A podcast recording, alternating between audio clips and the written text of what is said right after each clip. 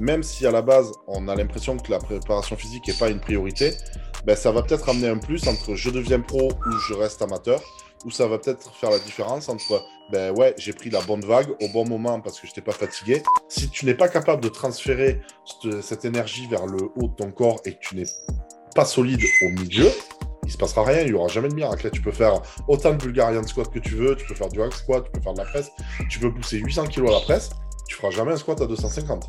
Je pense que chaque athlète, c'est exactement la même question que pour le dopage. C'est chaque athlète qui doit à un moment donné se faire son propre euh, avis sur la chose et surtout être conscient des tenants des aboutissants et être très clair avec lui-même. Pourquoi est-ce qu'en force athlétique, alors qu'on met des charges sur le dos, alors qu'on soulève des charges importantes, les gens pensent qu'ils peuvent eux-mêmes, sans avoir aucune connaissance en anatomie, en biomécanique, eux-mêmes aller dans une salle et soulever tout et n'importe quoi, n'importe comment, et, euh, espérer devenir champion, et puis espérer surtout ne pas se faire mal.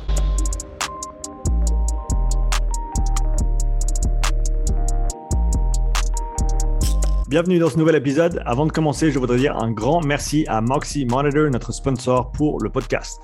Grâce à Moxie et leur soutien, tu pourras dès maintenant regarder les nouveaux épisodes du podcast enregistrés en anglais avec les sous-titres en français sur YouTube. Pour ceux qui ne connaissent pas encore le Moxie, c'est un appareil qui utilise la technologie de la spectroscopie au proche infrarouge, ou NIRS en anglais, pour mesurer la saturation musculaire en oxygène et le volume sanguin en temps réel. C'est un capteur non invasif qui se place sur la peau et qui peut être porté pendant tout type d'entraînement ou activité sportive. Les grimpeurs le portent sur leurs avant-bras, les joueurs de hockey sur la glace, les nageurs peuvent le porter dans l'eau. Je l'ai utilisé pour tester des joueurs de rugby, des athlètes de crossfit, des athlètes de sport d'endurance et bien plus. Le Moxide permet d'individualiser les périodes de travail et de repos, d'optimiser la charge de travail, les répétitions et les séries, d'identifier les seuils d'entraînement en temps réel et même de corriger les mouvements en fonction de ce que les données indiquent. Tu peux également utiliser le Moxie pour déterminer le facteur énergétique limitant d'un athlète ainsi que ses zones d'entraînement individuelles. Ce processus te permet ensuite de cibler le facteur limitant de l'athlète avec précision afin d'améliorer sa programmation, ses entraînements ainsi que ses performances. Tu peux afficher et collecter les données sur une montre Garmin et peux également coupler le Moxie avec d'autres outils de testing physiologique tels que les systèmes VO2 Master, Pnoe et Cosmed VO2. Le Moxie est un outil que j'utilise chaque semaine avec beaucoup de succès depuis plus d'un an et je le recommande vivement à tout coach, chercheur ou préparateur physique qui souhaite mieux comprendre et utiliser des données physiologiques dans le cadre de la santé, du fitness ou de la performance. Utilise le bon de réduction Upside, UPSIDE pour un rabais de 5% sur moxiemonitor.com slash shop. Et maintenant, le podcast. Ok Thibaut, on est live sur le podcast, comment tu vas? Bien, ça va très très bien. Comme je t'ai dit tout à l'heure, je suis un peu, un peu fatigué par les entraînements en ce moment, mais euh, sinon ça va. Je suis, euh, je suis très très content d'être, euh, d'être avec toi ce soir. J'ai, j'ai, vraiment l'impression, je me demande un peu ce que je fous là, parce que quand je vois les, les noms et les gens que tu interviews sur, ton podcast, je me demande un peu ce que je fais là. Tu vois, j'ai un petit problème de légitimité avec moi-même. ah, écoute, je pense que toute personne a des choses intéressantes à, à partager, surtout des gens qui, qui s'entraînent dur, qui partagent ce qu'ils font au quotidien, que ce soit sur les réseaux ou autres. Et, donc, tu, euh, tu, fais entièrement partie de la, de la conversation dans ce, dans ce cadre-là. C'est un plaisir de te recevoir. Euh, pour, pour, ceux qui, pour ceux qui ne te connaissent pas encore, est-ce que tu peux euh, nous dire un petit peu plus sur qui tu es et qu'est-ce que tu fais? Alors, euh, bah écoute, on va parler un peu du, côté sportif. Moi, je pratique actuellement le, powerlifting, mais j'ai été plus connu par le fait que j'ai fait de la compétition en strongman pendant des années. Mhm. Euh, j'avais commencé à l'âge de 18 ans, tu vois, j'en ai 33 maintenant par la force, la musculation, puis la force athlétique après. J'ai touché un petit peu à tout dans les sports de force. J'ai fait beaucoup, beaucoup de choses différentes. Euh, j'ai découvert le monde de la musculation dans un club d'altéro, donc j'ai touché un peu à l'altéro. J'aime beaucoup, j'aime beaucoup utiliser les kettlebells en préparation physique, donc forcément j'en ai utilisé un peu. Euh, j'ai monté un club de bras de fer à l'époque euh, sur, euh, sur Toulouse.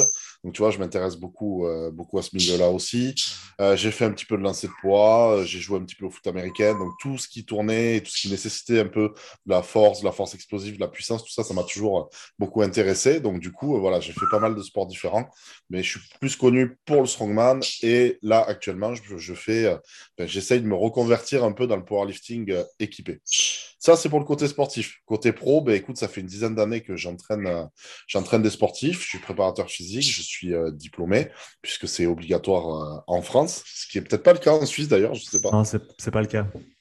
C'est différent, ouais. Mm. Et, et, voilà, donc j'entraîne, j'ai des sportifs de tous horizons. Forcément, je, j'ai pas mal d'athlètes de force, de strongman, de powerlifter, parce que c'est quand même les sports dont je suis le plus proche.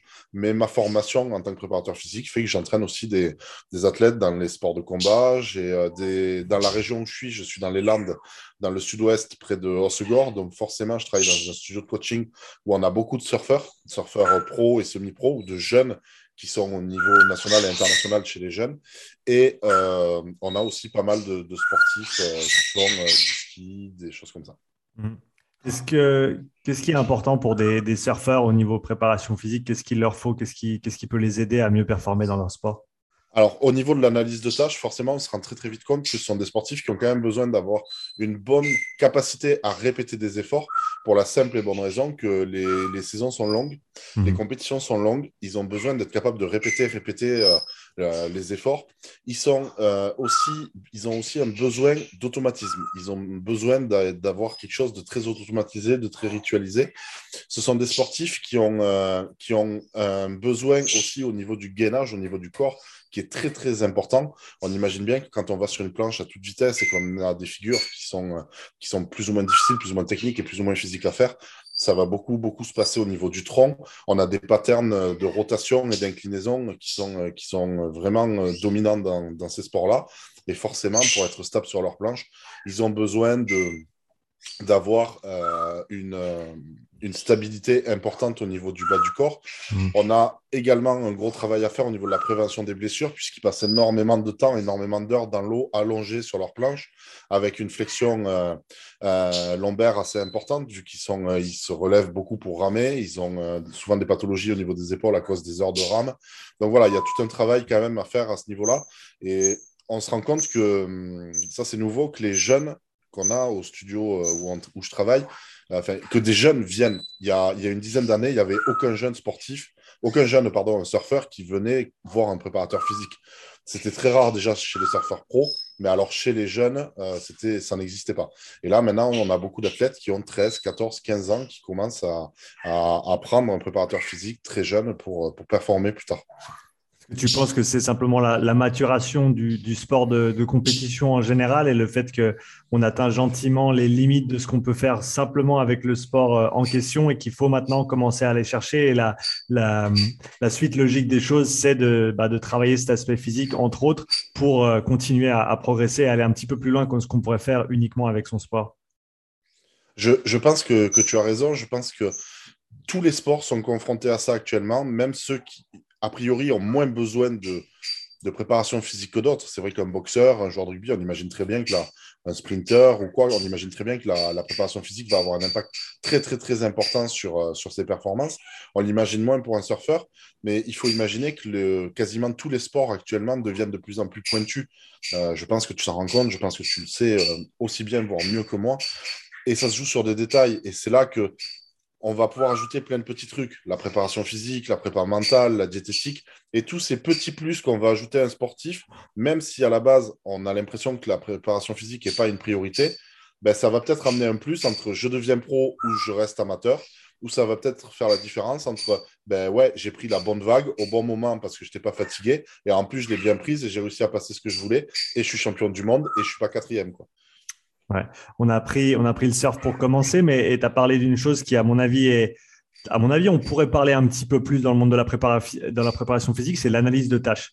Donc, quand tu as un athlète qui vient vers toi euh, d'un sport que tu ne connais pas, comment est-ce que tu procèdes pour te familiariser avec le sport, comprendre ses demandes et ensuite pouvoir répondre avec une approche qui soit cohérente par rapport à ça? Alors, la première, la première euh, approche, pour moi, elle est sur Internet. La toute première, le tout début, c'est OK, j'ai un athlète d'une discipline que je ne connais pas. Je vais regarder sur Internet, je vais me renseigner sur le règlement du sport. Bah, déjà, le règlement, ça me permet de savoir tout simplement quelle est euh, la, filière énergétique dominante, quelles sont les qualités mécaniques dominantes, quelles sont les qualités mécaniques dominantes. Ça va me permettre quand même de comprendre. C'est sûr qu'entre un athlète qui doit performer en compétition sur une minute et un athlète qui doit performer en compétition sur une heure et demie, on va avoir une approche qui sera totalement différente. la première chose, elle est là, sur le règlement et sur le déroulement des compétitions sportives. Ensuite, on va beaucoup discuter avec, la personne, savoir comment elle s'entraîne, quels sont les besoins qu'elle ressent. Et après, l'analyse de tâches, moi, je la, je la continue. J'essaye au maximum de me rapprocher de gens qui sont compétents ça va être son entraîneur, ça va être un préparateur physique que je connais qui travaille déjà dans ce milieu-là. J'essaye d'aller me rapprocher euh, des gens qui peuvent m'aider, qui peuvent m'aiguiller dans cette discipline-là, qui sont déjà euh, au sein même de cette discipline. Ça peut être de discuter avec un kiné, ça peut être de discuter avec l'entraîneur. Euh, là, j'ai le cas actuellement d'une, jeune femme que j'entraîne en aviron, ce n'était pas du tout euh, une, discipline que je connais, mais forcément, je discute beaucoup avec son entraîneur. Euh, je vais discuter avec des, préparateurs physiques qui déjà travaillent dans ce milieu-là pour essayer de voir quelles sont les, euh, choses qu'eux ont mis en avant et ont l'habitude déjà de, travailler, de développer pour, pour me mâcher le travail. Et puis après, la dernière chose, c'est de faire une analyse de tâches on va dire, individualisée et de voir quels sont, OK, les besoins qu'elle a pour la discipline, mais quels sont les points où elle où lui est plus faible et sur lequel je vais pouvoir l'aider à aller un petit peu plus loin et l'accompagner dans sa progression. Voilà, il y a ces deux choses-là qui sont, qui sont importantes pour moi. Pour quelqu'un qui n'a pas d'expérience préalable en, préparation physique, comment est-ce que tu vas approcher le côté euh, préparation physique générale euh, contre la préparation spécifique euh, où ben, on sait que si on n'a pas un niveau de développement qui est, qui est avancé, on va pouvoir bénéficier de choses très très générales sans que ce soit nécessairement pointé directement vers le, sur le sport ou spécifique au sport. Donc comment est-ce que tu trouves cet équilibre entre, entre ces deux côtés? Bon, ce n'est pas des extrêmes, c'est un spectre, on le sait, mais comment est-ce que tu, tu joues avec ce spectre? Moi, je, je, suis entièrement d'accord avec toi quand tu dis que chez des gens qui ont peu l'habitude de la préparation physique, souvent du général, ça va être déjà euh, quelque chose de très très bon. Mais c'est aussi le cas chez des athlètes qui sont, euh, qui sont déjà avancés dans leur pratique. Je le vois euh, notamment pour parler de quelque chose que je que j'utilise beaucoup, que je fais beaucoup. Tous les athlètes en powerlifting que, que j'ai, qui ont le temps et, de s'entraîner vraiment comme ils veulent, je leur intègre beaucoup de travail de PPG. Ce qui en powerlifting, honnêtement, il y a très peu d'athlètes qui en font très peu d'athlètes qui font euh, du développement d'aérobie, euh, du développement euh, de PMA. De... Il, y a, très peu de ces, de ces choses-là dans, dans le, ou de la coordination, où on va mettre des skills, des skills pour, travailler, pour travailler sur des qualités de neuro. On va, mhm. voilà, on va pouvoir utiliser plein de choses. Ça, c'est quelque chose qui n'est qui, est pas ancré au sein du powerlifting. Et pourtant, même chez des athlètes qui sont déjà bien avancés, on arrive à avoir de très, très bons résultats et même une amélioration des performances alors qu'on n'est même pas rentré dans du spécifique. Mais c'est juste qu'en fait, cette base-là, ce socle-là, ils l'avaient tellement peu développé que forcément, ils avaient atteint un palier à un certain moment et que juste avec de la préparation physique générale, on arrive à développer. Et, euh, ça, c'est valable pour tous les sports. Je trouve que c'est valable pour tous les sports. La, base doit être quand même le plus large possible. Euh, tu vois, même moi qui fais des sports de force, j'ai toujours essayé de travailler euh, notamment ma mobilité. La mobilité, c'est un sujet qui m'a toujours énormément intéressé et que j'ai toujours eu en tête. Alors maintenant, je comprends un peu mieux les mécanismes et je comprends un peu mieux pourquoi, mais j'ai toujours imaginé que ça allait m'aider à performer mieux. Au début, je ne comprenais pas trop pourquoi, mais je le sentais déjà. Maintenant, je le sais un peu plus. Mais... Et donc, tout ça, c'est des qualités que souvent on oublie et que on ne pense pas forcément à développer au premier abord. Tu te dis, ouais, pour un lifter, forcément, on va faire la force. À la limite, on va travailler sur un bloc où il y aura une dominante de puissance.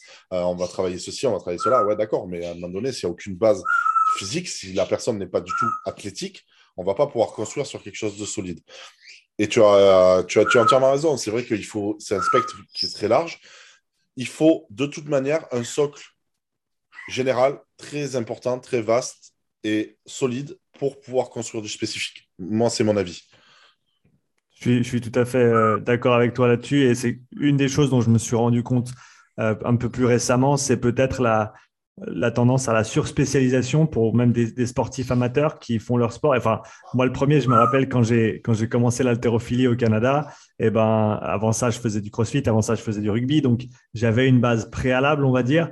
Mais une fois que j'ai commencé l'haltérophilie, je me suis mis euh, tête dans le guidon quatre jours par semaine et je faisais rien d'autre à côté. Et avec la, perspective maintenant, je, sais que j'aurais pu très certainement gagner en longévité, éviter quelques blessures, mieux tolérer mon volume d'entraînement si j'avais eu un peu plus de, euh, de, travail général. Et c'est quelque chose que je retrouve avec les, les tests que je fais euh, actuellement, où ben, des, des sportifs, de, ben, par exemple un boxeur, il va pouvoir, même si c'est pas du tout spécifique à son sport, de se focaliser sur quelques semaines sur du travail sur un vélo, par exemple, qui, eh ben, l'avantage étant de ne pas être en compétition, avec les qualités de son sport, mais qui vont amener des compétences générales qui, sont peut-être sous-développées chez cet athlète, vont avoir un impact positif. Est-ce que tu, vois ça aussi de manière générale, une surspécialisation peut-être?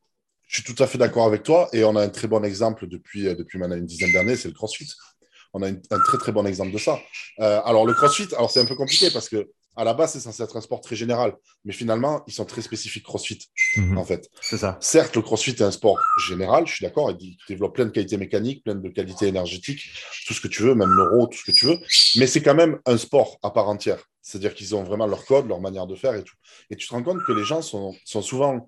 Euh, les gens qui sont blessés en CrossFit sont souvent blessés à cause d'une trop grande spécialisation CrossFit. Je te prends un cas concret. Euh, trop souvent, ils ont tendance à intégrer dans certaines boxes euh, des skills pour apprendre le keeping, pour apprendre le butterfly, tout ça, alors que ces gens n'ont pas un socle de force suffisant déjà mmh. de base. Mmh. Et il y a des qualités comme ça, comme la qualité, euh, pour moi, la qualité reine en énergétique, ça va être, même si je connais tes vidéos sur, je suis entièrement d'accord avec toi sur, d'ailleurs, sur ce que tu dis, ce que tu développes sur la, manière dont on devrait maintenant voir les, les filières énergétiques, mais on va parler pour tout le monde. Mmh. La, la, la, capacité aérobie, ça devrait être quand même une base pour tout, mmh. pour tout, sportif. Ça devrait être intégré dans toutes les PPG. De la même manière, tu as des qualités mécaniques, comme la force maximale, qui devrait être la base de tout. Parce que la force maximale, même pour un sportif de marathon ou quoi, ça devrait être la base de, de, sa PPG, en fait. Et on devrait construire du spécifique sur la force maximale. Et le CrossFit, typiquement, on intègre des skills pour aller plus vite, comme le butterfly, comme le, keeping, ces choses-là. On va plus vite, mais en fait, on n'a pas la capacité mécanique de base pour, faire, pour permettre au corps de faire ce qui est demandé. Alors, on veut lui faire faire plus vite quelque chose qu'il ne sait pas faire. Ça marche pas. Et je trouve que c'est le parfait exemple de ça. Suis d'accord avec toi. Et pour revenir à ce que tu disais avant, PPG en powerlifting, quels sont les bénéfices que toi tu vois euh, bah, pour toi, pour tes athlètes aussi, en incluant plus de ce travail général par rapport à, leurs entraînements, l'intensité, le volume, etc. Alors tu en as parlé euh, juste avant, tu as parlé de, la longévité, et je trouve que là, on est typiquement là-dedans. C'est-à-dire que la PPG va permettre d'avoir une meilleure longévité à l'athlète. On sait que les sports de force nécessitent de nombreuses années pour performer. On le voit, il y a beaucoup d'athlètes qui arrivent sur le tard et c'est pas gênant. Euh, et ça, la, PPG permet ça, permet à des athlètes de performer pendant longtemps et puis de, progresser pendant longtemps. Elle a aussi euh, une autre vertu qui est très importante, c'est la prévention des blessures, même si ça va avec ce que je viens de dire. Parce que forcément, si on se blesse moins, il y a de fortes chances qu'on dure plus longtemps. Donc ça, c'est quand même très intéressant. La PPG permet, dans certains cas, notamment dans la PPG, on peut intégrer de la prophylaxie, tout simplement. Et la prophylaxie va permettre de euh, prévenir des blessures. On peut avoir de la posturo, on peut avoir plein de choses comme ça qui vont permettre de prévenir les blessures. Et il y a quelque chose d'un peu plus spécifique qui est très très intéressant. La PPG permet d'améliorer la, capacité de travail d'un athlète. C'est vrai que euh, très souvent, en tant que coach, je suis, confronté à des gens qui ont le temps de s'entraîner. Ça m'arrive très souvent, qui me disent ouais, moi je peux m'adapter, je peux adapter mon mode de vie, mon travail et tout. Ok, mais à partir du moment où tu commences à ajouter une troisième séance de squat, où tu commences à ajouter vraiment beaucoup de volume, par exemple, sur le squat et tout, tu te rends compte qu'ils explosent complètement, en fait. Ils ne sont pas du tout capables d'encaisser cette, charge de travail. Ils ont le temps, ils ont la volonté de le faire, mais en fait, tu ne peux pas te mettre du jour au lendemain à faire 4-5 squats dans la semaine, euh, comme ça, du jour au lendemain, alors que ton corps n'est pas préparé à ça. Et ça, par contre, c'est bien quand, euh, tu vois, je le vois, j'ai des sportifs qui arrivent, qui ont fait... Euh, qui ont un gros panel sportif, un gros passé sportif. Tu vois, il a fait du rugby, il a fait du foot, il a fait du basket quand il était au lycée, il a fait, euh, il a fait du lancer de javelot, il a fait un peu tout. Et souvent, tu te rends compte qu'eux ont une capacité de travail déjà qui est quand même plus forte que chez des athlètes qui font que de l'altéro ou que du powerlifting depuis, depuis 15 ans. C'est intéressant, j'avais cette conversation avec un, jeune que j'entraîne qui fait du golf.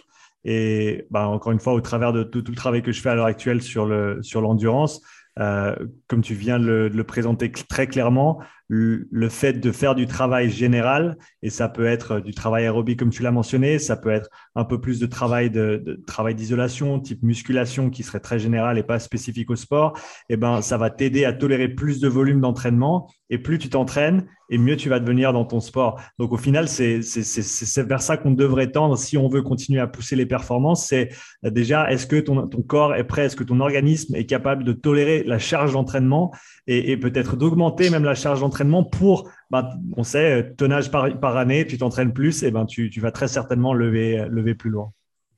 Tu as vu, je ne sais pas si tu t'intéresses au monde du powerlifting, mais on le voit depuis quelques années et, et c'est étayé par des données scientifiques, on se rend compte que quand même, maintenant, la mode on va dire, et à juste titre, c'est pas juste un phénomène de mode euh, au sens négatif, c'est aussi une bonne chose, c'est que des athlètes se mettent à répéter le mouvement de compétition de plus en plus souvent dans la semaine.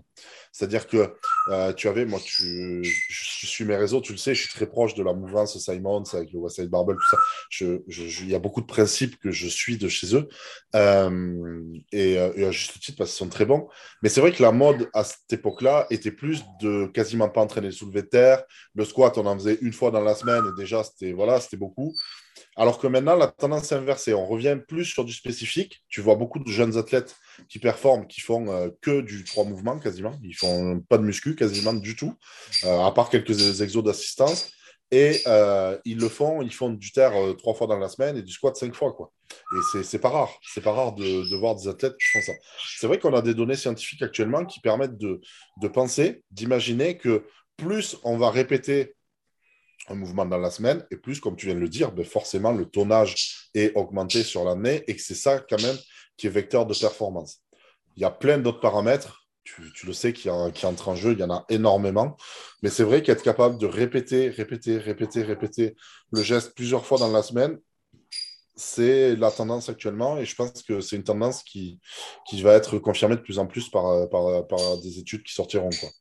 Je pense notamment à, ce qui se faisait, et je ne sais pas comment ça se passe maintenant, mais des vidéos que je regardais à l'époque quand je faisais de l'altéro, euh, de ce qu'ils faisaient en, Russie, où tu as, ben, tu as une saison d'haltérophilie de, qui est extrêmement spécifique, mais par contre, tu as une pré-saison qui est monstrueuse, où ils font énormément d'activités différentes qui vont justement ensuite leur permettre de tolérer ces charges, euh, mais tu peux très certainement pas faire deux saisons de suite d'altéro sans avoir ton intersaison et ta, préparation générale, parce que sinon, tu, vas très, très certainement aller dans le mur. Ouais, mais de toute manière, l'haltérophilie, euh, l'haltérophilie est un très vieux sport, mais qui nous apprend plein de choses encore aujourd'hui. Tu vois, quand, euh, quand j'ai commencé le powerlifting, donc je te parle de ça il y a une quinzaine d'années, c'était normal d'arrêter de s'entraîner dix jours avant une compétition. Mais complètement. Hein. Je touchais plus une barre pendant 10 jours avant une compète. Et les plus téméraires, ils avaient 7 jours, tu vois. Et mais tu touchais pas une barre, quoi. Et, et, je me suis toujours dit, parce que moi, j'étais dans un club d'altéro et de force athlétique. Et donc, moi, j'avais une compétition euh, départementale, régionale, tu vois. J'étais tout jeune, je débutais et tout. Et mon coach, il me disait, non, tu, tu viens plus à la salle. Si tu viens, tu fais juste des tirements, un peu du vélo, machin et tout. Et comme j'adorais être à la salle, je venais à la salle tous les jours. Et je voyais les altéros qui avaient une compète le même week-end que nous et qui, eux, continuent à lifter des barres le lundi, le mardi, le mercredi, le jeudi, le vendredi. Et nous, on était là comme des cons sur nos vélos, en train de pédaler de faire des étirements. Je me disais, et tu vois, tout jeune, je n'étais pas du tout entraîneur et tout. Je me disais, il y a quand même un truc qui déconne. C'est pas possible. Il y a un truc. À un moment donné, il y en a un des deux qui se plante. Soit la vérité, elle est au milieu, soit il y en a un des deux qui se plante. C'est pas possible. Et tu vois, je pense vraiment que le powerlifting s'est planté pendant longtemps. Certes, le powerlifting soulève des charges plus lourdes que le weightlifting, que, que l'altéro. Donc, du coup, on se dit, bon, ben, le système nerveux central, il doit être fatigué quand même, ça ne doit pas être le même, euh, la même gestion euh, au niveau de la récup du système nerveux, donc du coup, il faut plus de temps de récup. C'est vrai, d'accord. Mais en fait, l'impact sur le, sur le SNC, sur le système nerveux, central, quand tu fais du 1, 2 ou 3 reps à 70-75%, elle est, elle est zéro. Quoi. En fait, il y en a très peu.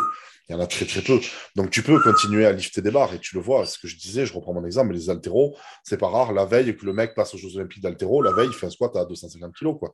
C'est pas. Eh ben oui, mais forcément, il a un squat à 330 ou 340. Donc, euh, donc faire un squat à 250 kg, il peut faire des squats à 250 et des tirages euh, proches de son max euh, ou, à la barre de départ qu'il va faire le lendemain. Et ça, c'est pas gênant. Donc je pense que l'haltéro, tu vois, a plein de choses comme ça qui peuvent nous apprendre. Et tu parlais du, du volume et du tonnage. Euh, typiquement, les... tu verras jamais euh, un powerlifter qui s'entraîne trois fois dans la journée. J'ai jamais vu. Par contre, combien de tas de pays de l'Est qui se sont entraînés, qui s'entraînent toujours comme ça, matin, midi et des fois soir, avec, euh, tu sais, la méthode bulgare où ils faisaient entraînement, deux heures, une heure manger, sieste, entraînement, manger, sieste, entraînement, trois fois dans la journée. Quoi. Mhm. Et bien, Rad, et ben, en attendant, il, gagnait, il, gagnait, des titres, il marquait des podiums. Et voilà, on ne va pas rentrer dans les histoires de dopage, de pas dopage, j'en sais rien. Je pense qu'il étaient, il y avait sûrement plein de dopage à cette époque-là chez Bulgare, mais je pense qu'il y en avait aussi chez d'autres pays, tu vois. Et en attendant, ils gagnaient. Donc, euh, donc je pense que, je pense que effectivement, on doit pouvoir s'entraîner. Mais pour ça, on en revient à ce qu'on disait tout à l'heure, et on, on va boucler la boucle. Ben, il, faut, il faut de la PPG, il faut une capacité de travail importante. Pour avoir une capacité de travail importante, il faut une base solide et un socle solide et large.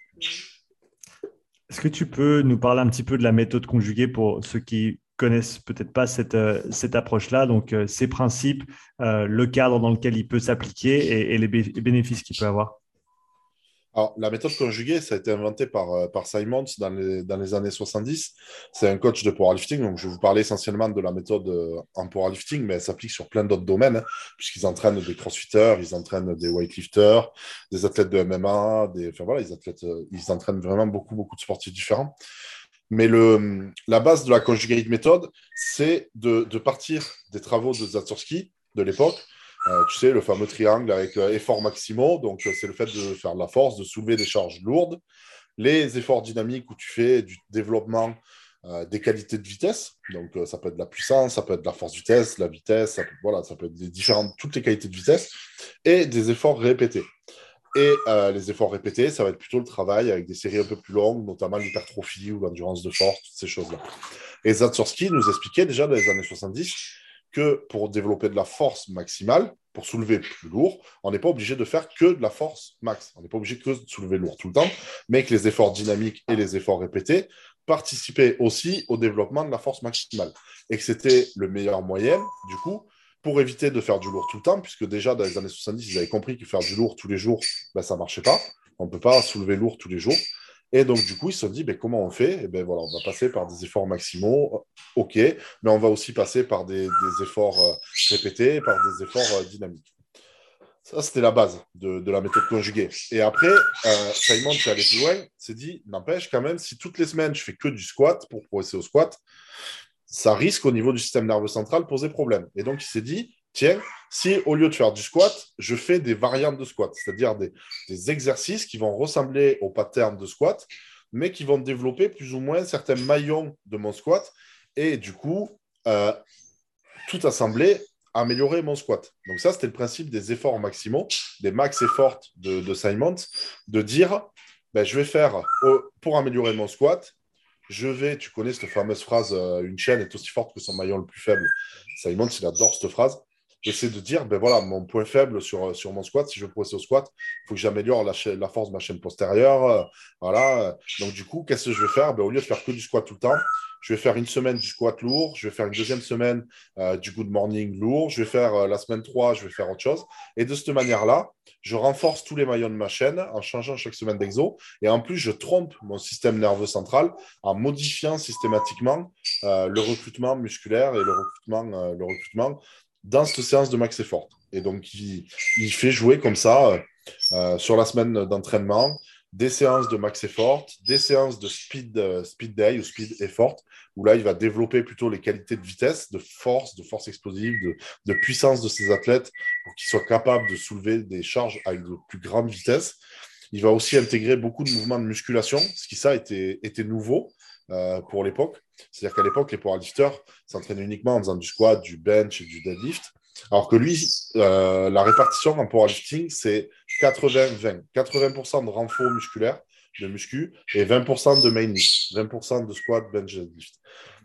Ce qui maintenant est plus trop à la mode d'ailleurs. Maintenant, ils sont revenus quasiment à faire que du spécifique. Moi, je pense que la vérité, elle est un peu entre les deux. Mais, euh, mais, mais voilà, l'idée, c'était ça. C'était de travailler sur des max fortes donc, varier tout le temps le, mouvement. Pas tout le temps le même, pas tout le temps le mouvement de compétition. Donc, c'est là où il a commencé à intégrer des chaînes, des élastiques, des box, de vraiment utiliser plein, plein d'exos qui pouvaient ressembler au, mouvement qu'il voulait bosser, mais sans être le mouvement qu'il voulait bosser. Euh, tu vois, par exemple, pour le coucher, ils, ont, faisaient quasiment plus de coucher, ils faisaient du floor press, ils faisaient du coucher avec des cales, ils faisaient du coucher avec des barres spéciales, du coucher avec des chaînes, ils variaient ils varient la prise de main et tout ça. Donc, du coup, ils font beaucoup de choses comme ça. Pour le squat, ils vont utiliser pareil des box squats de différentes hauteurs, des écartements de pieds différents, des squats avec chaîne, des squats avec élastique, des squats avec safety bar, des squats avec barre cambrée. Voilà. Ou, du coup, même pas des squats, hein, du coup, des good morning, euh, des, mouvements comme ça. Et pour le deadlift, ben, varié, tu vois, soit du tradi, soit du sumo, deadlift avec élastique, deadlift en déficit, deadlift des racks. Enfin voilà, c'est ultra varié. Le reverse band aussi, qui est moins connu en France, où on attache les élastiques au-dessus de la barre au lieu de les attacher au sol. Enfin voilà, euh, c'était vraiment très varié. Et de créer une semaine d'entraînement comme ça, où les mecs allaient faire des, des séances lourdes, max et fortes, des séances de speed et fortes, et au sein de ces deux séances, eh bien, on va faire aussi des, efforts répétés, donc du développement, d'hypertrophie et tout ça. Est-ce que Je ne sais pas si j'étais assez clair. Très, très, très clair, très, très bien euh, décrite à mon avis. Est-ce que, à ton avis, cette méthode s'applique à, tous les niveaux d'athlètes? Est-ce qu'il y a des, certaines catégories d'athlètes qui peuvent en bénéficier plus que d'autres et, même pour étendre ça plus loin, est-ce que certaines catégories d'athlètes devraient peut-être éviter cette méthode jusqu'à ce qu'ils atteignent un certain niveau ou, autre? Clairement, elle ne s'adresse pas du tout à des débutants. Parce qu'en en fait, Simons, euh, lui, n'entraîne que des athlètes pros. D'accord? Ça, il faut bien le comprendre. Donc, c'est des gens qui ont euh, un pattern de mouvement qui est déjà parfait, ou en tout cas qui ne bougeront plus. C'est-à-dire que si leur squat n'est pas parfait, ils vont pas y toucher. Ils sont déjà pros, ils vont pas s'amuser à changer leur mouvement et à modifier le geste. Ils vont rester sur leur geste imparfait. Euh, on a plein d'exemples comme ça en altéro où on voit des mecs qui sont champions olympiques avec des gestes où tu te dis wow, c'était pas beau quoi. Mais il est champion olympique, donc juste tais-toi quoi. Tu vois, tu peux rien dire. Il a arraché 200 kilos, qu'est-ce que tu veux dire? Mhm. Donc euh, voilà, oui, certes, il est pas beau, il fait un saut en arrière, il n'y a pas d'extension, tu te dis, ah, c'est pas terrible. Eh ouais, mais ça marche. Ben là, c'est pareil, tu vois, ça demande s'il entraîne que des pros.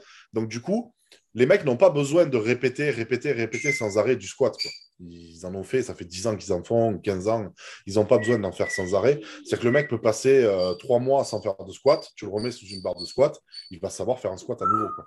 Donc du coup, c'est pour ça qu'il peut se permettre d'utiliser des patterns et des mouvements un peu différents. C'est-à-dire que pour euh, améliorer le squat de la personne, il peut passer sur du box squat, il peut passer sur du, sur du good morning, sur des choses comme ça, sans que ça n'altère la technique de, l'athlète sur, euh, sur son squat.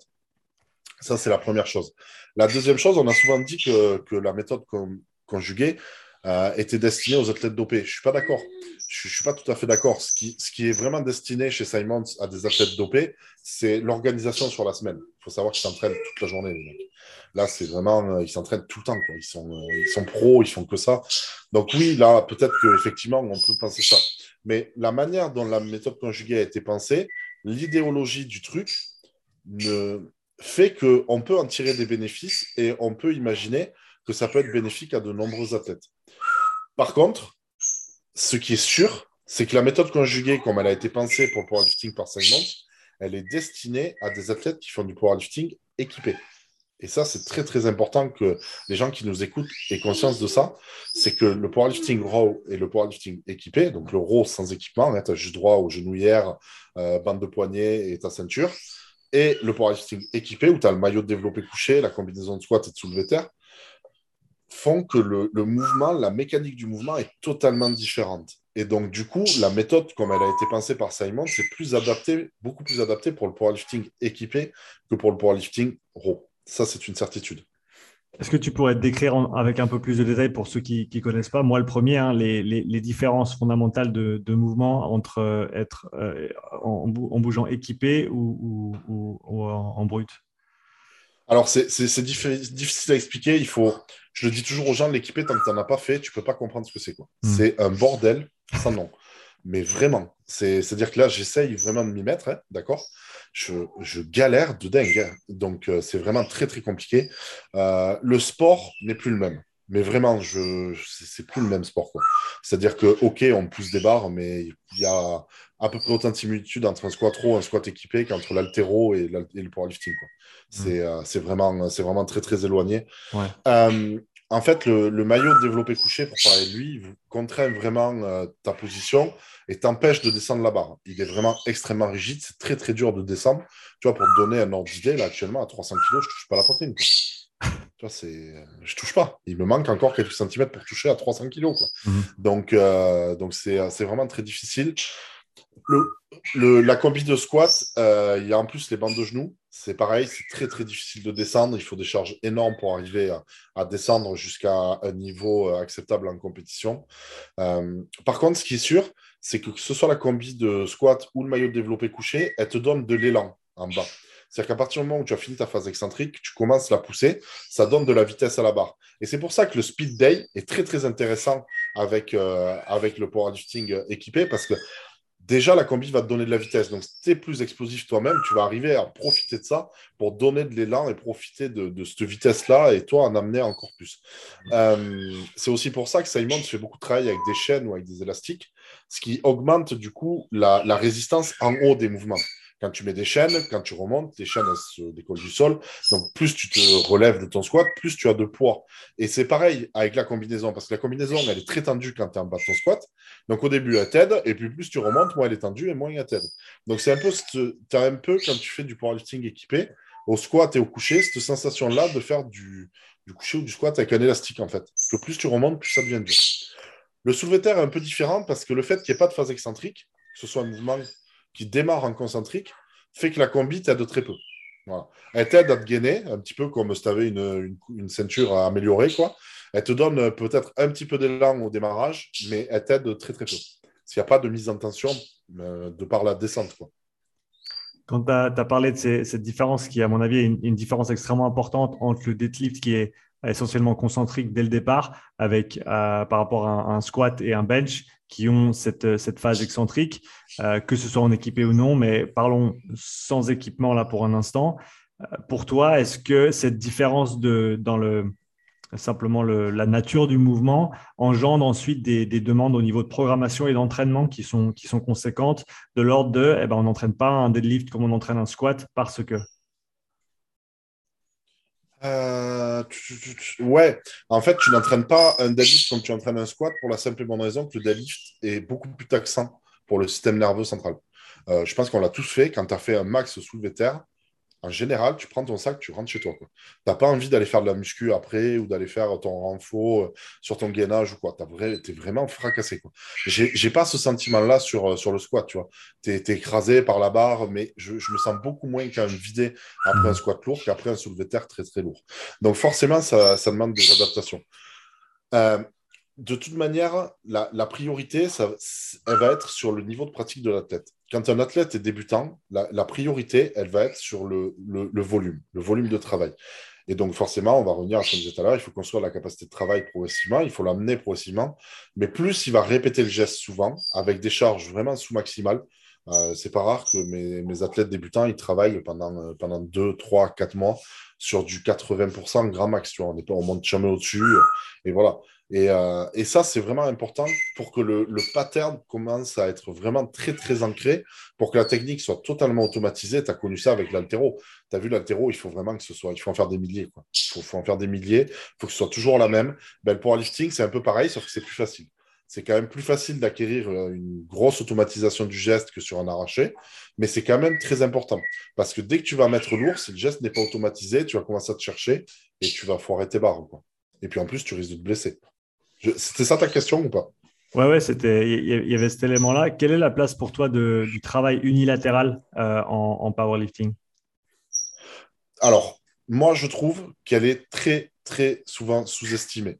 Euh, on n'en voit quasiment pas. Euh, alors, si, il y en a un qu'on voit tout le temps, c'est le Bulgarian squat. Tout le monde met du Bulgarian squat dans toutes les planifs, j'en vois partout. Je pense que 9, 9 coachs sur 10, ils ne savent pas pourquoi ils le mettent, mais ils le mettent parce que tout le monde le fait. Mais ça, euh, on le voit, mais c'est un peu une mode. Mais par contre, le, les mouvements unilatéraux sont très importants pour rééquilibrer vraiment euh, la, musculature et pour rééquilibrer du coup ta, trajectoire. Si tu as une jambe qui est vraiment plus forte que l'autre, tu vas vraiment avoir des compensations qui vont être énormes et tu mmh. vas en plus augmenter le risque de blessure. Alors, tu vas avoir des petites compensations qui vont se faire au niveau, euh, au niveau du squelette, des petits problèmes ostéopathiques et tout ça. Et tout ça va, va, va, va dégénérer vers, euh, vers des tendinopathies, vers des choses comme ça.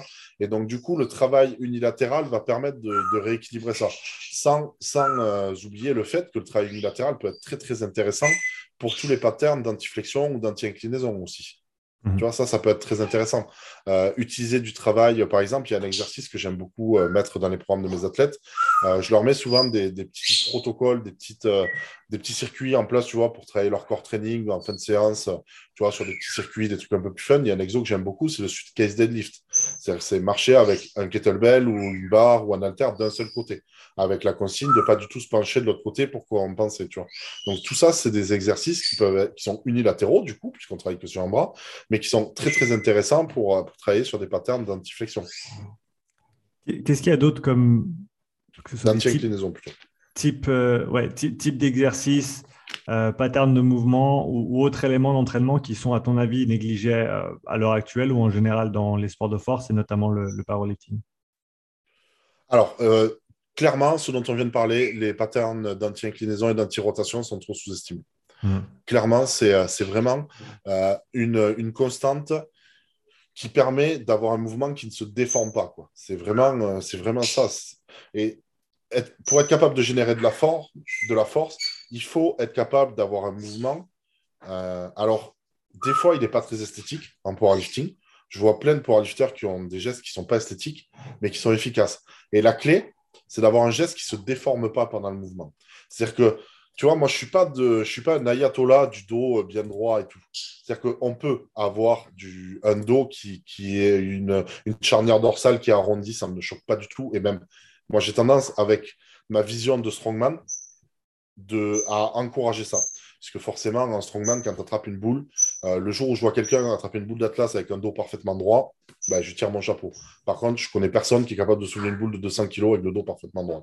C'est anatomiquement juste pas possible. Mmh. Donc, en fait, si tu veux, avoir le dos, une charnière dorsale arrondie et tout ça, euh, tu sais, euh, Strong First, euh, Pinot parle tout le temps des, patterns, des, des, des, patterns, des torques internes, de ces choses-là. c'est très intéressant parce que c'est typiquement de ça dont on parle. C'est pas gênant à partir du moment où le mouvement ne se déforme pas durant le mouvement, durant l'exécution du mouvement. Tu as une position de départ qui est ce qu'elle est. Si tu es capable de la maintenir durant toute la durée de ta répétition, ok, moi ça me va. Faut pas non plus que ce soit dans des voilà, on va dire, il y a quand même un certain degré à respecter, on va dire ça, mais ça ne me dérange pas. Par contre, là où ça me dérange, c'est quand le, mouvement se détériore, se modifie durant la répétition, où là, potentiellement, on a des risques de blessure qui sont importants. Et là, vraiment, clairement, le travail, euh, tu sais, tous les exos de pal of press, tous les exos euh, vraiment d'anti-rotation, euh, qu'on voit de plus en plus, d'anti-inclinaison, vont avoir un rôle hyper important. Puis de toute manière, euh, la clé souvent du, travail de force, quel qu'il soit, c'est le corps. C'est le, centre du corps. C'est le corps training. Puisque tu peux avoir les plus grosses cuisses du monde, tu peux avoir les cuisses de Ronnie Coleman. Si au milieu, il n'y a rien du tout, ben, tu ne feras jamais un squat, ne serait-ce qu'à 250 kg, alors que tu as les plus grosses cuisses du monde. Il ne se passera rien. Si tu n'es pas capable de transférer cette, cette, énergie vers le haut de ton corps et que tu n'es pas solide au milieu, il se passera rien, il n'y aura jamais de miracle. tu peux faire autant de Bulgarian squat que tu veux, tu peux faire du hack squat, tu peux faire de la presse, tu peux pousser 800 kg à la presse, tu feras jamais un squat à 250. Pour parler d'un sujet de, alors je dirais pas d'actualité parce que ça fait un petit moment maintenant, mais dans le paradigme, on va dire, de compétition versus euh, training ou entraînement, euh, que fais-tu du deadlift de, de Thor qu'il a effectué? Euh, est-ce que toi, personnellement, tu le considères comme un record du monde? Est-ce que c'est quelque chose qui devrait être appelé un record du monde Comment, Quelle est ta pensée là-dessus, vu que tu baignes dans le strongman, dans le powerlifting euh, Comment est-ce que tu, tu reflètes là-dessus? Alors, euh, c'est très très intéressant puisqu'on va reparler de l'équipement du coup. En fait, il faut comprendre une chose, c'est que le record de Thor, ça reste une performance extraordinaire. Il n'y a rien à dire. Tu peux mettre l'équipement que tu veux, tu peux mettre ce que tu veux. Il n'y a pas beaucoup d'humains déjà sur la, un pourcentage de la population qui sont capables de faire un deadlift à 200. Alors un deadlift à 500, c'est extraordinaire. Par contre, il faut remettre euh, les choses un petit peu à leur place. Pour moi, ça ne ça n'est qu'un record du monde en deadlift strongman. Je m'explique. Le record de Eddie Hall précédemment à 500 kg, il y avait ce qu'on appelle un gros appui-cuisse quand même. C'est-à-dire qu'il appuie la barre sur les cuisses pour l'aider à monter la barre jusqu'en haut. Ce qui n'a pas été le cas de Thor. Thor, sa barre est montée quand même relativement proprement. Mhm. Euh, donc, j'en parle euh, à ce niveau-là, il n'y a pas de souci. Par contre, il y a une donnée qu'on oublie trop souvent c'est que, bon, certes, il avait une combinaison, mais surtout, il avait des sangles. Et ça, beaucoup de gens n'en parlent pas. Il a des sangles de tirage, ce qui est le cas pour Ediol aussi, puisque c'est autorisé en compétition sur les épreuves de deadlift en strongman. Ça n'est absolument pas autorisé pour les épreuves de powerlifting. Mhm. Et donc, pour moi, actuellement, le record du monde du deadlift en powerlifting est toujours détenu par Benedict Magnusson, qui est de 462, euh, je crois, de mémoire, ou quelque chose comme ça. Puisque, effectivement, c'est le seul deadlift à ce point-là qui a été fait euh, sans sangle. Ça n'empêche, c'est un record du monde pour moi. Euh, dans l'ensemble, puisqu'il a été fait dans les règles de Strongman. Là où la question de la légitimité de ce record se pose, c'est sur la compétition. C'est sur le, sur le fait qu'elle ait été faite en visio, sur, sur, euh, voilà, sur un événement qui n'est pas du tout une compétition. je ne pense pas qu'il y ait eu de, triche ou de choses comme ça. On ne va pas rentrer dans ce genre de débat. Je pense que cette barre, elle a vraiment été faite. Mmh. Par contre, pour moi, et je, préfère pourtant After Johnson à Eddie Hall, mais pour moi, le record d'Eddie Hall avait beaucoup plus de valeur, était beaucoup plus légitime, dans le sens où il avait été fait sur une très très grosse compétition qui était les championnats du monde de deadlift. C'était les championnats du monde de deadlift strongman avec leurs règles particulières, mais c'était une compétition officielle où d'autres personnes, d'autres athlètes concouraient avec lui devant un public et sur un événement officiel. Là, After Johnson, il était tout seul dans son garage. Ouais, non, je suis, tout à fait d'accord avec toi et c'était intéressant d'avoir les, détails par rapport à justement ces, straps et les sangles de tirage et, les différences qu'il peut y avoir entre le powerlifting et, le strongman. Euh, tant qu'on est dans les, dans les sports de force, et bon, je pense qu'on va y rester un petit moment, mais euh, que fais-tu de la, de la, récupération pour les, les, athlètes en sport de force, son importance et euh, qu'est-ce qui est peut-être négligé le plus souvent? Alors, ben, tu vois, je vais, prendre la question un peu à l'envers. C'est-à-dire pour moi, c'est l'inverse. C'est-à-dire que c'est souvent trop surestimé la récupération. C'est pas sous-estimé, c'est surestimé. C'est-à-dire que c'est une erreur de chercher à toujours vouloir récupérer. Tu sais, c'est à la mode en ce moment, les pistolets de massage, les rouleaux, euh, les trucs, les machines, les bidules, la cryo, tu, ne sais même plus. Oui, certes, ça peut être très bien à certains moments, on en parle après. Mais chercher à récupérer, c'est limiter le phénomène inflammatoire dû à l'entraînement limiter ce phénomène inflammatoire, c'est limiter les adaptations du corps à l'entraînement. Mhm. C'est complètement con. C'est aberrant. En fait, tu, tu, contrecarres ce que tu essayes de faire en cherchant toujours à plus récupérer. Alors oui, il y a des moments où ça peut être super intéressant. Il y a des moments euh, où les séances ne sont pas faites pour créer des adaptations. Par exemple, typiquement des séances de test. Typiquement, une séance de test, elle est là pour tout tester, pas pour créer la moindre adaptation. les adaptations, tu vas chercher à les créer dans le bloc qui a suivi, dans les blocs qui ont suivi, dans ta PPG, tout ça. Tu as cherché à créer des adaptations qui t'ont amené au jour où tu as fait ton test, ton mock meet, on appelle ça en powerlifting, c'est très à la mode, ou que tu as fait ta compétition. Donc là, chercher à récupérer après une compète, ouais, très bien, pas de souci. C'est normal, surtout qu'après une compétition de powerlifting ou de strong, tu es, mâché, tu es, vraiment, euh, mmh. vraiment fracassé. Mmh. Donc aller te jeter dans, dans, une baignoire remplie de glace, pour... là, oui, ça, ça peut avoir son sens. Surtout qu'en strongman, il y a des épreuves où tu prends des coups. Tu vois, vraiment, tu, tu vois le, le log, typiquement, où tu as des épreuves qui, qui, mettent des, des impacts sur, sur, le corps, les stones et tout ça. Donc, chercher à limiter un petit peu les, les saignements internes, tout ça, en allant se mettre dans un bac de glace, pourquoi pas faire un petit peu de, de pistolet de massage pour essayer d'augmenter un peu le, la, la, l'afflux sanguin, pourquoi pas. Euh, d'ailleurs, ce serait marrant qu'on en parle, j'aimerais bien avoir ton avis là-dessus. Mmh. Euh, en fait, si tu veux, chercher à récupérer, c'est aussi nuire à ce que tu cherches, donc à euh, chercher du coup des adaptations grâce à l'entraînement. Donc chercher à récupérer, ce n'est pas toujours la bonne solution. Par contre, ce que moi je conseille à mes athlètes et ce que je mets en place là depuis euh, pas mal de temps, ça vient aussi de Simons, sont des séances de blood flow.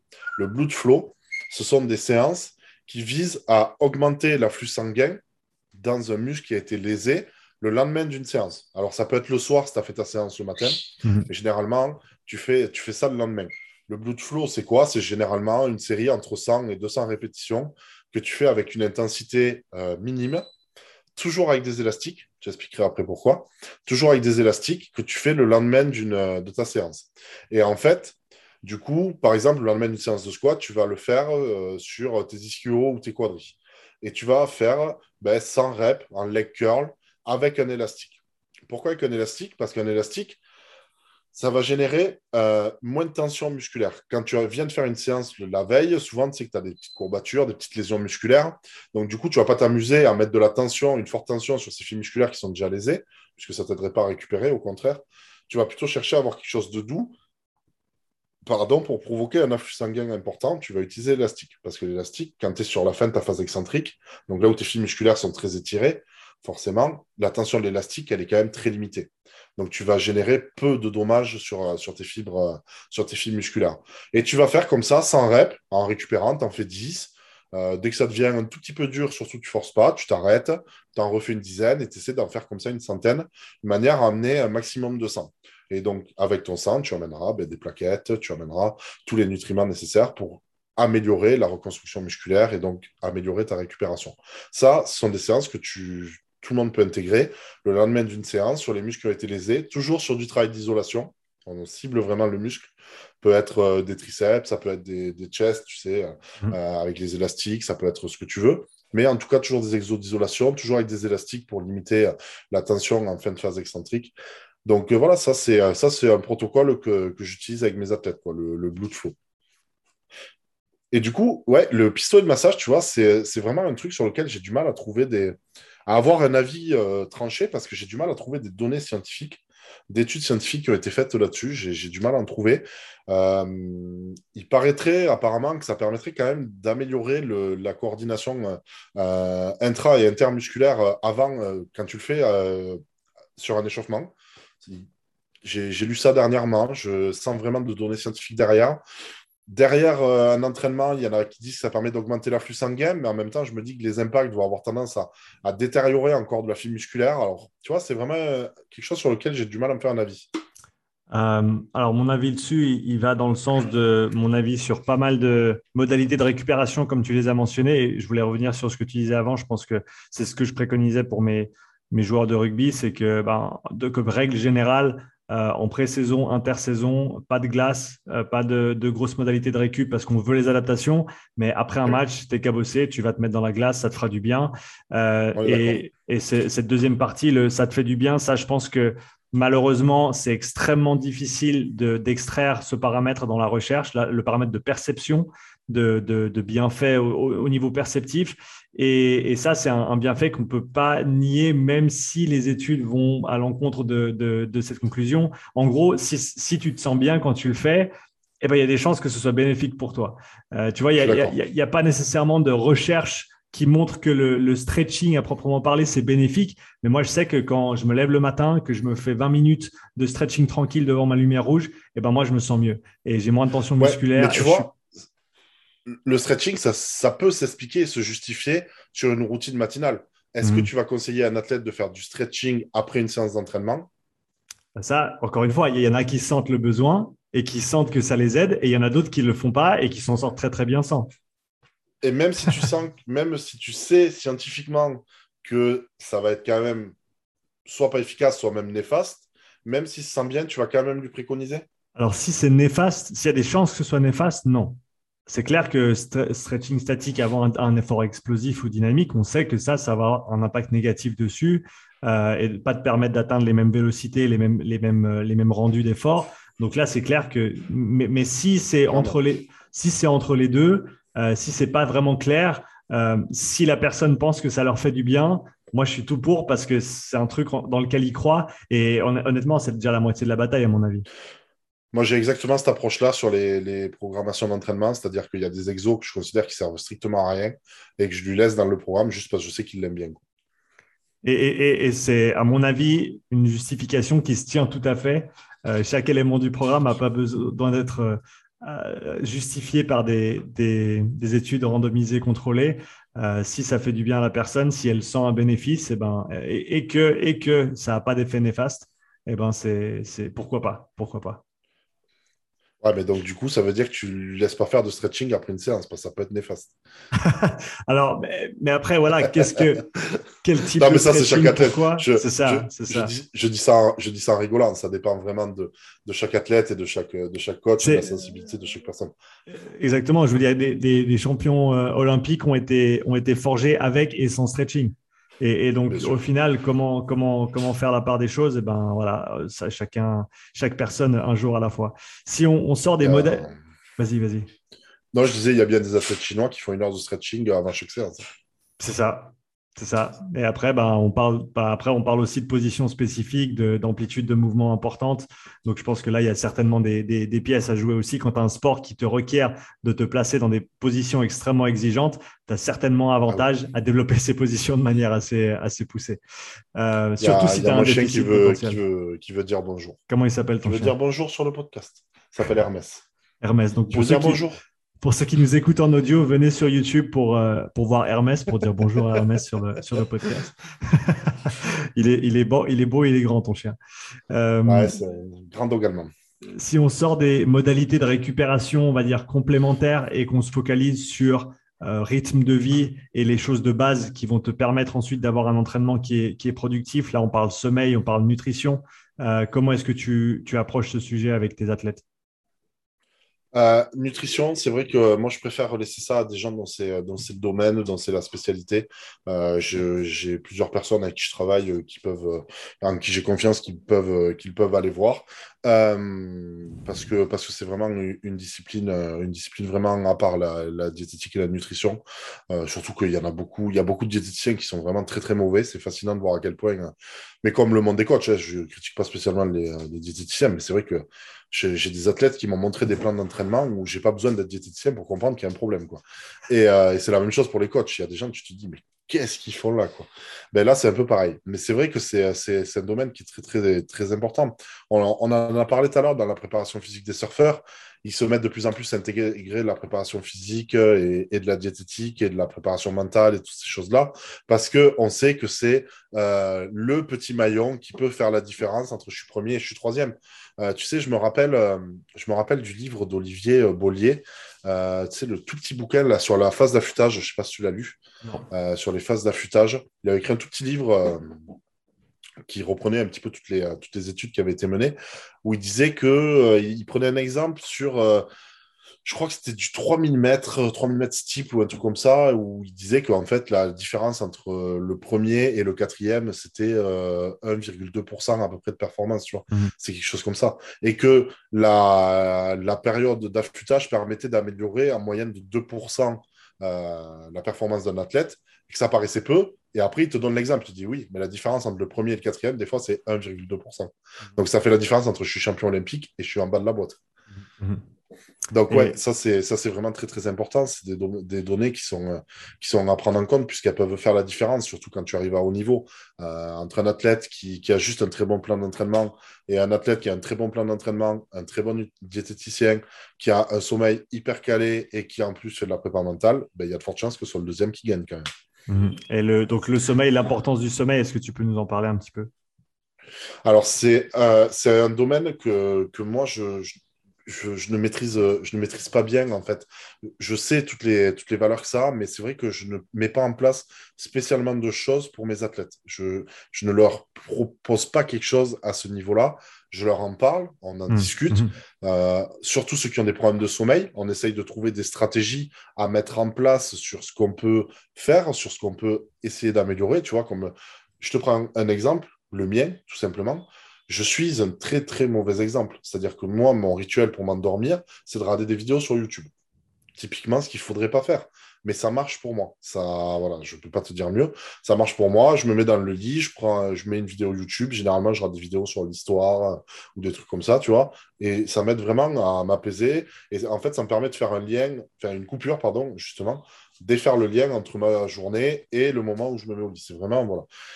Donc, on essaye de trouver quelque chose, tu vois. Donc, il y a des gens chez qui ça va être l'inverse, surtout de mettre euh, tous les écrans en stand-by pendant des fois une heure ou deux heures avant de se mettre au lit. Quoi.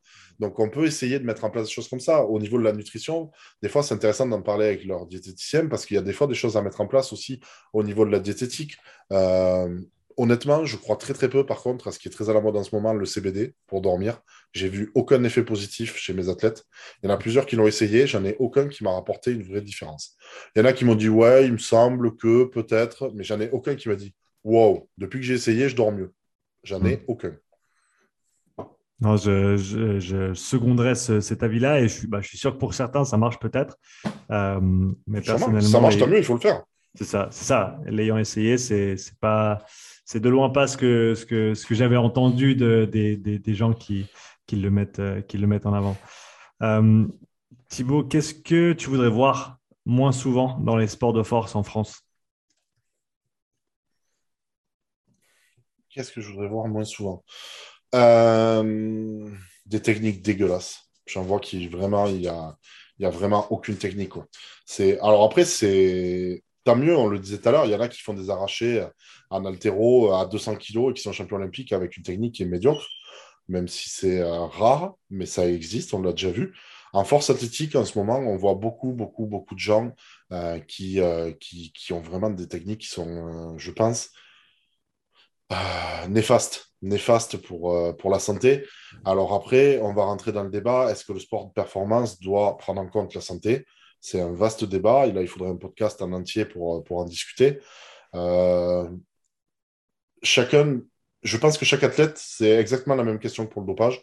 C'est chaque athlète qui doit à un moment donné se faire son propre avis sur la chose et surtout être conscient des tenants, des aboutissants et être très clair avec lui-même. C'est-à-dire se dire, moi, si à 40 ans, je suis dans un fauteuil roulant, mais que j'étais trois fois champion du monde, c'est pas grave.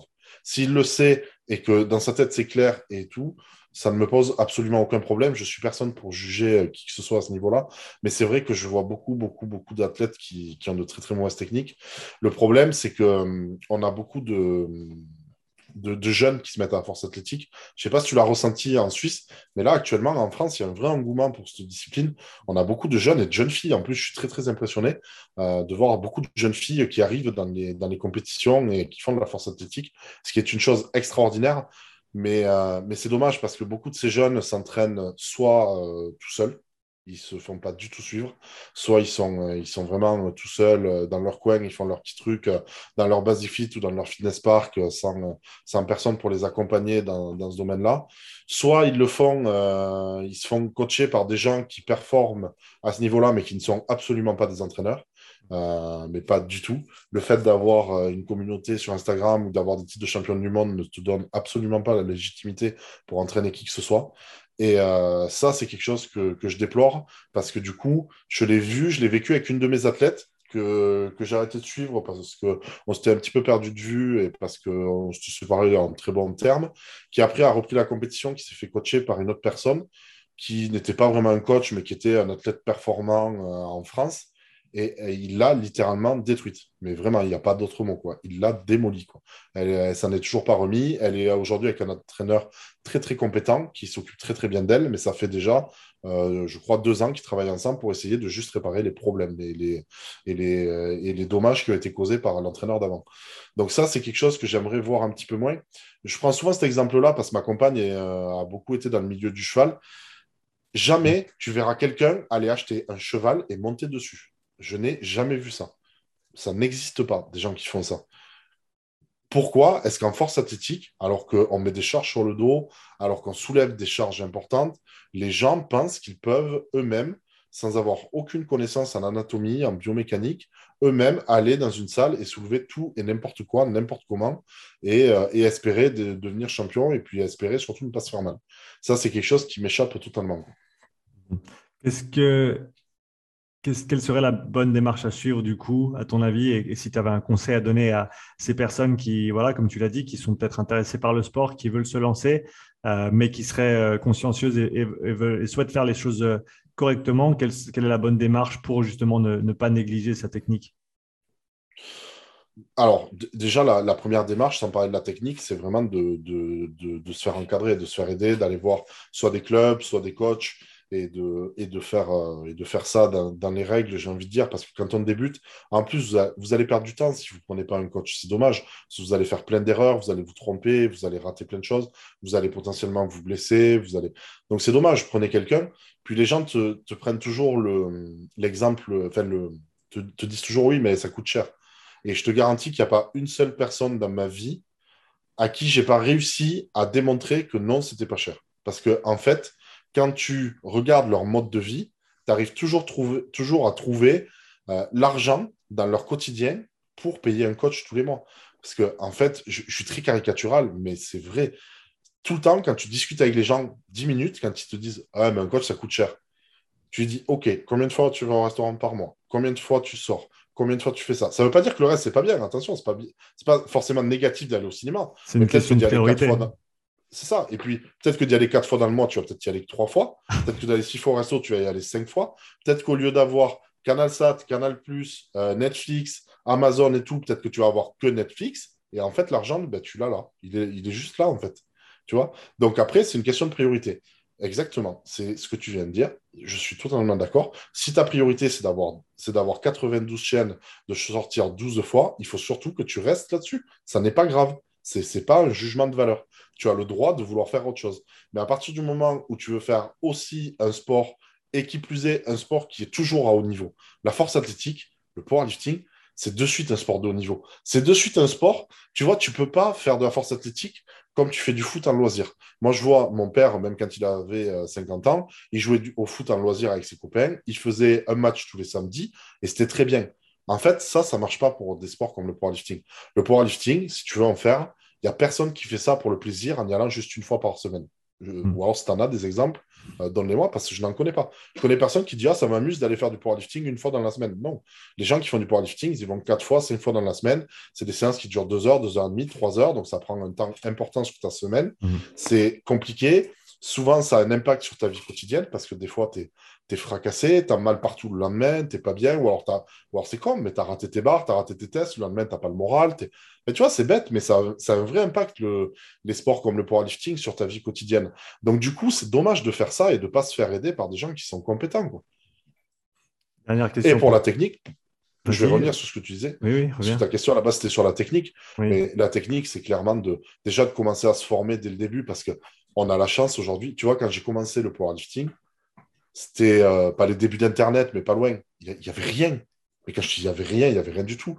Il n'y avait que euh, euh, notre, notre ami défunt, malheureusement, Marc Vouillot, qui avait écrit un bouquin sur la force athlétique. Il y avait deux, trois articles en anglais sur des blogs obscurs. Il fallait, c'était limite Darknet pour trouver un article du, de Louis Simons. Tu vois, c'était c'était la croix et la bannière pour écrire. Je me rappelle, on avait fait venir avec mon pote les, livres de Simon, on les avait achetés aux États-Unis. Il fallait faire venir, on avait dû payer des droits de douane à l'époque parce qu'on avait fait venir un produit des États-Unis. C'était n'importe quoi. Aujourd'hui, il y a des gens qui font du contenu gratuit partout. Tu vois, c'est, c'est ouf. Tu te rends compte la, la mine d'or que sont les, les vidéos que tu proposes. Mm. C'est incroyable pour quelqu'un qui veut travailler dans le monde de la préparation physique et tout. Des gens comme toi, il y en a des milliers, il y en a plein. Des gens qui proposent du contenu hyper qualitatif. Euh, tu prends, euh, je sais pas, je n'ai même pas envie de donner de nom spécialement là, mais il y a plein, plein, plein de gens qui proposent des contenus gratuits. Et même en, en ce moment, il y en a de plus en plus. Je vois des comptes de, de kiné, euh, de kiné du sport et tout. C'est-à-dire que même si tu n'es pas un spécialiste de la réhab, ou de la préhab, tu arrives à trouver du contenu sur Instagram hyper qualitatif sur ce que c'est la réhab d'une épaule, tu vois. Mmh, ah, mmh. Tu te rends compte? À la base, il fallait faire 5 ans d'études pour comprendre ça. Et aujourd'hui, tu as des gens qui font ça gratuitement sur YouTube. Donc, en fait, les gens qui, qui, qui vraiment prennent pas la peine de se former, d'apprendre ce que c'est une bonne technique au soulevé terre, d'aller voir les vidéos des différents YouTubeurs, des différents Instagrammeurs qui font des choses bien, qui prennent pas le temps ou l'argent de voir un coach, ben, en fait, euh, c'est dommage, quoi. C'est à perte, quoi. Qu'est-ce que tu veux que je te dise? C'est triste. Parce qu'en fait, ils ont, ils ont la chance d'être à une époque où ils ont tout en grande quantité et gratuitement. ils ne font même pas la démarche, des fois, d'aller chercher un peu. Quoi. Ouais, tout à fait d'accord avec toi. Euh, Thibaut, qu'est-ce qui, qu'est-ce qui pourrait aider le, la force athlétique et les sports de force en général à gagner en popularité, à ton avis? Alors, euh, le CrossFit nous a fait du bien, mine de rien, parce que le CrossFit a remis au goût du jour le fait de faire du squat et des deadlifts. Ça a été très bénéfique pour l'altéro, mais ça a été très très bénéfique pour la force athlétique parce que c'était redevenu normal dans une pratique sportive euh, de, faire, euh, de faire du squat et du deadlift. Euh, quel âge tu as, toi? Je ne sais même pas. 32. donc tu es comme moi, tu vois, j'ai 33. Rappelle-toi, je ne sais pas si en Suisse c'était comme ça, mais il y a une dizaine d'années, tu avais plein de salles tu n'avais même pas un rack squat. Je ne te parle même pas d'une plateforme pour faire du deadlift. Tu avais des salles où c'était interdit de faire du deadlift. Ouais. Donc, ça, les gens, les jeunes d'aujourd'hui, ça ne rendent même pas compte. Je parle comme un vieux, tu vois. Je dis les jeunes, euh, mais c'est vrai. Les, les, gens qui commencent à force athlétique aujourd'hui, qui ont 18-20 ans, ils ne se rendent pas compte qu'il y a 10 ans, nous, quand on a commencé, dans les salles, il n'y avait pas de rack squat souvent, parce que ce n'était pas à la mode. Hmm. C'était très à la mode. Le culturisme était très à la mode, tout ça. C'était l'époque où on mettait beaucoup de machines, beaucoup de, choses comme ça. Et ça, le CrossFit a fait beaucoup de bien dans le sens où ils ont ramené des rack squat dans les salles, où c'est redevenu normal, dans une pratique normale. Attends, attends, aujourd'hui, je vois des jeunes dans les salles de muscu, et ça, c'est très bien, qui font du Jefferson Curl. Non, mais attends, il y a, il y a 10 ans, tu faisais ça, le patron, il te jetait de la salle. Tu vois, c'est bien, c'est une bonne chose, les choses avancent. Tu vois, le Jefferson Curl, pour ceux qui ne savent pas, c'est le fait de faire un soulevé terre, j'ai entendu, avec le dos rond. On va dire ça comme ça. On enroule, on déroule euh, toute la colonne vertébrale pour, Voilà, pour renforcer euh, euh, tous les paravertébraux, tous les arrêteurs du rachis, tout ça. C'est un super exo, mais jamais tu voyais ça. Aujourd'hui, tu vois des jeunes en, en, en qui mettent ça ou dans leur routine de chauffement ou quoi. C'est génial. Donc, tu vois, ça, c'est bien, les choses avancent bien. Euh, les réseaux sociaux ont fait beaucoup, beaucoup de bien à cette discipline-là, mm. l'air de rien, parce qu'on voit de plus en plus de powerlifting, et surtout, on voit de plus en plus de jeunes, de jeunes femmes et tout, et on voit que que c'est pas juste un sport de bourrin et de gros abrutis qui soulèvent des barres dans un garage. Le powerlifting, c'est pas que ça. ça. Ça peut aussi être cool et, sympathique. Euh, ce qui ferait du bien, il y a deux choses, et qui sont complètement antinomistes c'est soit que la force athlétique devienne olympique, ce qui mettrait de la lumière euh, sur ce sport aux yeux du grand public, mm. ou alors à l'inverse, et tu vas voir. Euh, et c'est un peu ce que je pense pour l'haltérophilie. C'est-à-dire que l'haltérophilie, c'est très très triste pour eux qu'ils soient plus olympiques, mais ça peut être aussi l'occasion de faire autre chose. Je te prends l'exemple euh, de l'haltéro, par exemple, comme, comme je disais. L'haltéro, elle est plus aux Jeux Olympiques aussi pour une raison très simple, c'est que c'est chiant à mourir de regarder de l'altéro. Il faut, être clair. Même moi qui aime l'altéro, je vais en regarder une heure, c'est le maximum. quoi. Tu ne rates pas plus. Va voir une compétition régionale d'haltérophilie. Euh, franchement, euh, c'est pas loin du même niveau de spectacle que d'aller dans un EHPAD, d'aller dans une maison de retraite. C'est triste mais c'est d'une tristesse d'aller voir une compétition de jeunes départementale en haltérophilie. Mm. Il n'y a pas de musique, il n'y a pas d'ambiance, il n'y a pas de spectacle, il n'y a rien. Les mecs qui arbitrent, ils ont 80 ans, ils n'ont pas soulevé quoi que ce soit depuis 50 ans. C'est triste. Tu vois, et ça, ça le, portrait, le portrait dur, mais juste. ah, mais c'est vrai, c'est terrible. Je l'ai vécu aussi dans la force athlétique. Dans la force athlétique, ah, il y a ma chérie qui vient de rentrer, qui nous fait coucou. Salut. C'est aussi le cas dans la, dans la force athlétique. Moi, quand j'ai commencé les, compétitions départementales, régionales et tout, oh, c'était d'une tristesse. Il n'y avait pas un bruit dans la salle, il n'y avait rien et tout. Et le, tu vois, ce qui pourrait être bénéfique à l'altéro, je pense, ça serait de créer, euh, comme l'a fait le, su le faire le bras de fer, des ligues pro. Tu vois, des mmh. ligues où tu as des gros sponsors privés qui viennent, qui disent ben, il y a un million de cash prize pour cette compète d'altéro. Et par contre, c'est une compète d'altéro, les gars, venez, on vous met dans une cage avec du métal, des jeux de lumière. Tu vois, tu vois vraiment un truc où il y a du spectacle. Tu vois, les, les ricains savent très bien faire ça, où ils mettent un banc de coucher dans une cage avec de, la musique de bourrin pendant toute la journée. Et c'est celui qui soulèvera la barre la plus lourde. Et celui qui soulève la barre la plus lourde, il gagne 100 000 dollars. Mm. Et bien ça, je pense que ça peut être une manière alors après, c'est sûr, on sort peut-être du cadre sportif traditionnel, des Jeux Olympiques et tout, mais ça peut être une manière aussi de, de, redonner euh, Dynamiser, un, deuxième, ouais. un deuxième souffle à, à l'altéro. Et je pense que clairement, l'altéro n'est plus aux Jeux Olympiques à cause de ça, parce que franchement, même les gens qui aiment l'altéro, souvent ne la regardent pas. ça, ça me fait penser, quand, quand, tu dis ça et tu parles de dynamiser, je pense que le CrossFit a, beaucoup fait de ce côté-là et je pense qu'on a certainement deux, trois leçons à tirer quand tu regardes des compétitions et qu'il y a un événement max snatch ou max clean and jerk. et euh, eh ben souvent, c'est alors, c'est pas toujours le cas, mais quand c'est bien organisé, c'est bien fait, et eh ben, tu as vraiment une, compétition qui est assez palpitante et, qui, voilà, qui va faire en sorte que les gens veulent regarder et, veulent surtout revenir. Regarde, le powerlifting, en France, c'est la FF Force qui dirige ça, c'est la Fédération française de force, et qui est affiliée à l'IPF honnêtement, à l'international, personne regarde l'IPF à l'international. Personne quasiment regarde ça. Il n'y a, a, que ceux qui sont dans cette fédération-là et tout ça qui le regardent. Il y a de très belles barres, il y a des athlètes magnifiques, j'aime beaucoup. J'ai aucun problème avec l'IPF, mais honnêtement, ce que tu retiens, c'est Julius Maddox qui fait 350 au coucher, c'est euh, Dave Hoff qui a fait 500 au coucher avec euh, Mayo ou Tiny Maker, c'est des trucs comme ça, c'est les vidéos ce qui tournent sur les réseaux, celles que tu revois tout le temps, c'est celles dans la cage de la marque Animal où il faisait, où tu avais tous les plus gros bourrins du monde qui soulevaient des barres extraordinaires, où les mecs sniffaient de l'ammoniaque devant tout le monde et déchiraient leur t-shirt, et voilà, tu vois, et nous en FF Force, maintenant c'est interdit de mettre une table dans le dos d'un athlète, tu vois.